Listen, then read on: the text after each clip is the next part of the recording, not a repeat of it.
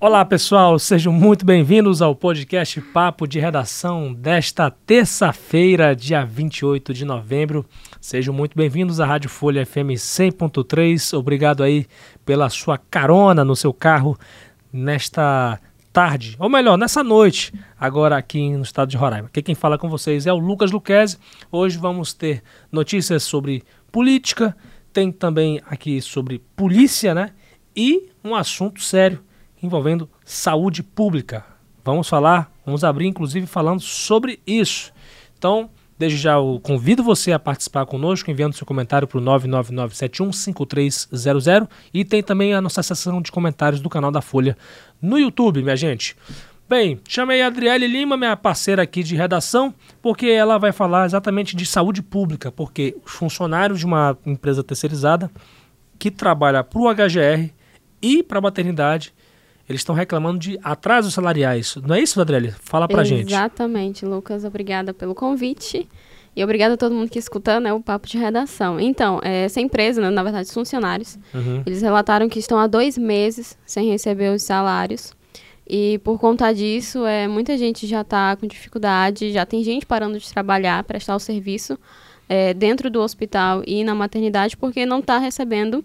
E a empresa sempre diz que vai pagar, mas nunca dá uma previsão, nunca dá uma data.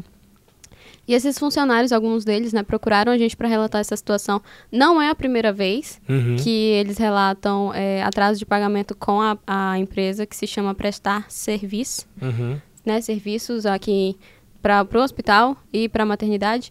E dessa vez, né, eles disseram que já tem gente para trabalhar, que Sim. Enfim, é, vários relatos.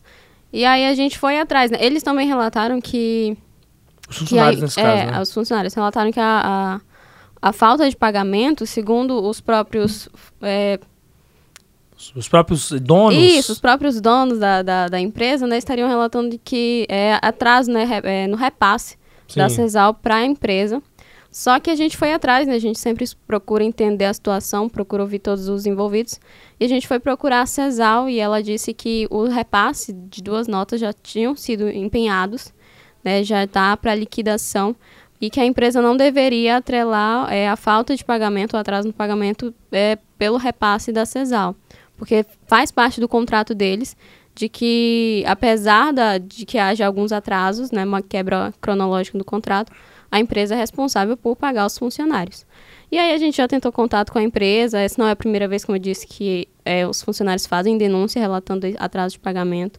E desde a última vez, que foi, se eu não me engano, no início de outubro, é, a gente tenta contato com a empresa, a empresa não responde, já foi e-mail, já foi telefone. Tem e site essa empresa? Tem, tem um site, ela tem um sitezinho. É, uhum. é um site muito simples, uhum. mas tem algumas informações lá, muito assim, pouquíssimas informações, tem algumas de contato principalmente. E aí foi por elas que eu tentei e sem resposta, já tentei até com assistente virtual da uhum. empresa, né, não deu muito certo também. Mas a gente não tem uma resposta para entender o porquê do atraso é, e se tem previsão de pagar os funcionários. Né, mas o relato foi feito, a denúncia foi feita. Uhum. É, a CESAL já, já com certeza está sabendo né, agora é, da situação dos, de alguns funcionários terceirizados e é isso. Então a Cesal tá jogando para a empresa, né? A culpa, né? Sim, sim. Entendi. Pois é, é, prestar serviços é o nome da empresa. Então, pessoal que tá aí, ó, pessoal que tá ouvindo o papo de redação, Rádio Folha FM 100.3, alô, prestar serviços, vamos responder a nossa demanda, né? Responder aí, não a, a mim, não a Adriele, mas a sociedade, mais a, os funcionários, funcionários. que estão com atrasos salariais. Ninguém gosta, né? Imagine o pessoal da Prestar que acho que gostaria de receber em dia. Então, assim, prestar serviços, vamos lá responder à sociedade roraimense a respeito disso. E, por favor, ver se vocês melhorem a assessoria de imprensa de vocês, porque é difícil falar com vocês, né? É, a gente tenta, faz, faz o nosso trabalho aqui, é, faz a nossa parte, né? a gente procura as pessoas e, infelizmente, muitas das vezes não temos retorno não só dessa empresa terceirizada, mas também de outras de empresas outras. terceirizadas que misteriosamente é, não nos respondem, a gente não sabe quem é o dono, a gente não sabe quem se tem assessoria de imprensa. Inclusive, tem muitos jovens que é, jornalistas aqui que gostariam de, muito de trabalhar com assessoria de imprensa. Então fica aí a oportunidade. Se vocês quiserem, inclusive, mande um direct aí pro meu Instagram, vou deixar aqui o Instagram, Luca, arroba Lucas Luquez no Instagram. Se eu com certeza vou ter um assessor de imprensa para poder indicar para empresas como a prestar serviços, para a gente poder é, responder melhor essas demandas. É, dar né, alguns Adriele? esclarecimentos. Exatamente. Então tá certo, Adriele, feito aqui as considerações, muito obrigado pela de participação. Nada, Lucas. Até, Até a próxima. próxima. a gente segue aqui no Papo de Redação, chamei aqui minha editora-chefe, Dina Vieira. Seja muito bem-vinda, Dina, ao Papo de Redação mais uma vez, sempre um prazer estar tá com você aqui. Você vem aqui falar sobre um desfecho que é, que teve é o caso de uma jovem que foi assassinada a tiros, um tiro na cabeça, inclusive, morreu depois de três anos, ou três anos, três dias, e agora a gente tem um resultado, pelo menos preliminar a respeito disso. Fala pra gente qual é o resultado. É, isso mesmo, né? A jovem Olga Rafaela, ela morreu no início do mês, né? Ela foi um caso que a gente repercutiu bastante, né? O, uhum ela recebeu um tiro na cabeça e foi jogada ali nas margens da RR-205. Uhum. Ela foi uhum. resgatada ainda com vida, foi para o HGR, mas três dias depois ela, ela uhum. morreu, né?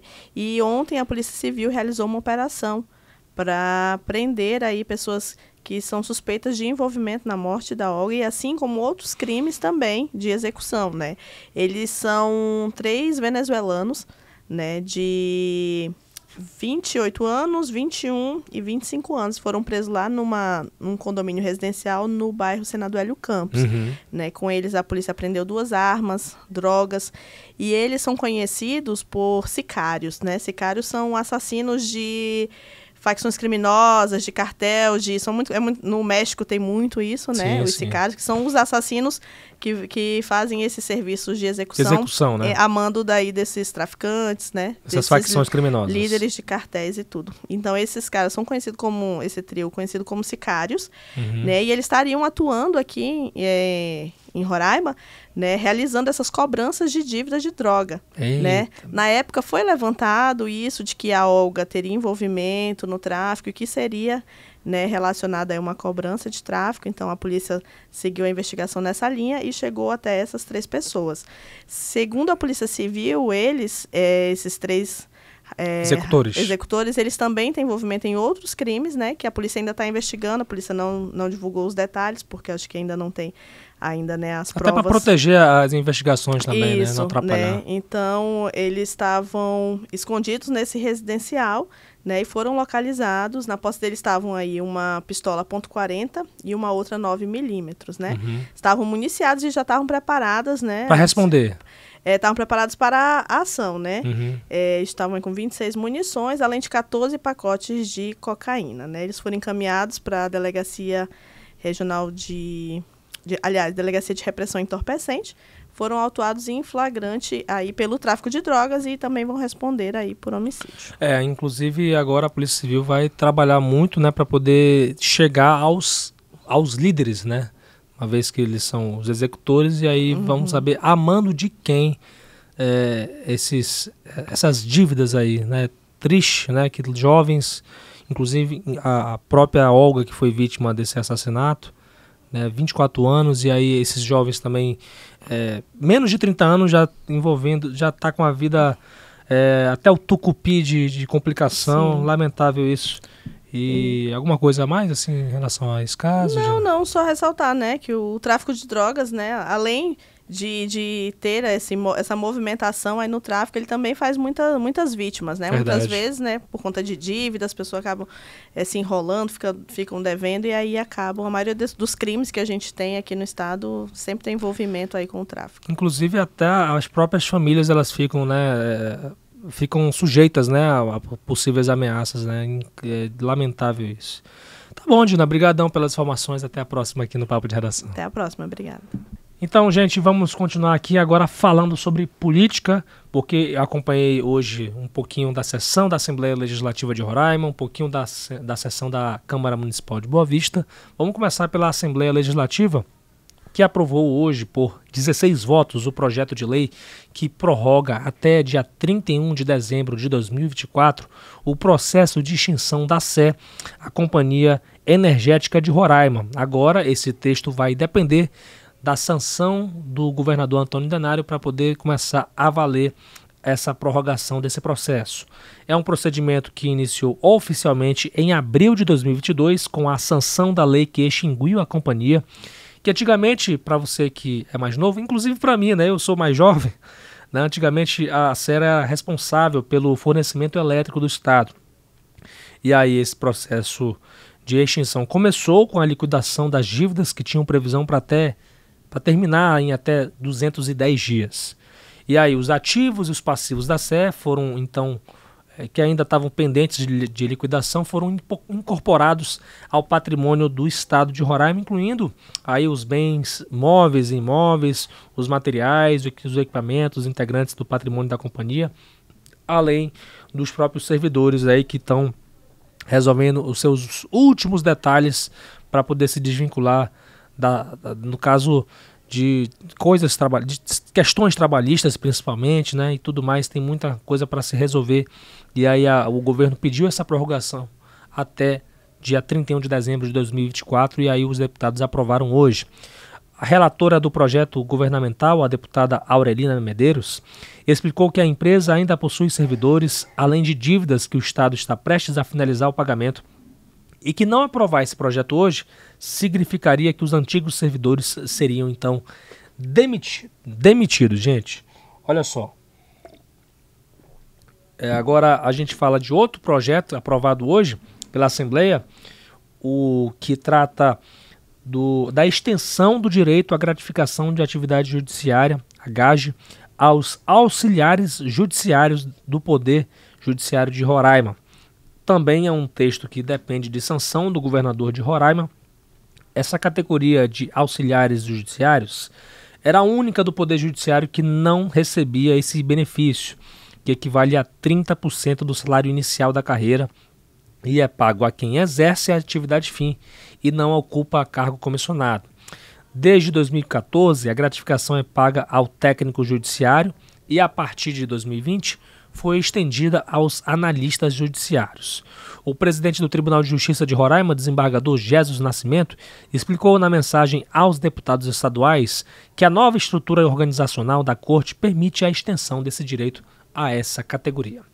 Agora, falando de Câmara Municipal de Boa Vista, os vereadores aprovaram por 14 votos o projeto de lei que obriga a obrigação de a construção, na verdade, de rampas de acesso nos dois lados das faixas de pedestre aqui na capital de Roraima. Agora o projeto segue para sanção do prefeito Arthur Henrique. De autoria do vereador Adjalma Gonçalves, a proposta estabelece que as rampas devem obedecer às técnicas exigidas para garantir a acessibilidade a pessoas com deficiência nas calçadas da zona urbana da capital de Roraima. Além de pessoas com deficiência, né, tem, é, enfim, cadeirantes, outras pessoas que possuem algum tipo de mobilidade reduzida, né? Então essa proposta ela vem facilitar a vida dessas pessoas, além de garantir então de modo geral acessibilidade. Para o parlamentar, esse tipo de iniciativa é um dever não só do Estado, mas sim de toda a sociedade. O poder público ainda precisa dar mais atenção, segundo ele, na construção de rampas, seja porque ainda não as implementou, disse Adjalma Gonçalves na justificativa do projeto. O vereador Adjalma Gonçalves avalia ainda que as rampas de acesso comumente não atendem, não atendem às exigências técnicas, o que limita a passagem de cadeirantes idosos ou pessoas com mobilidade reduzida em geral.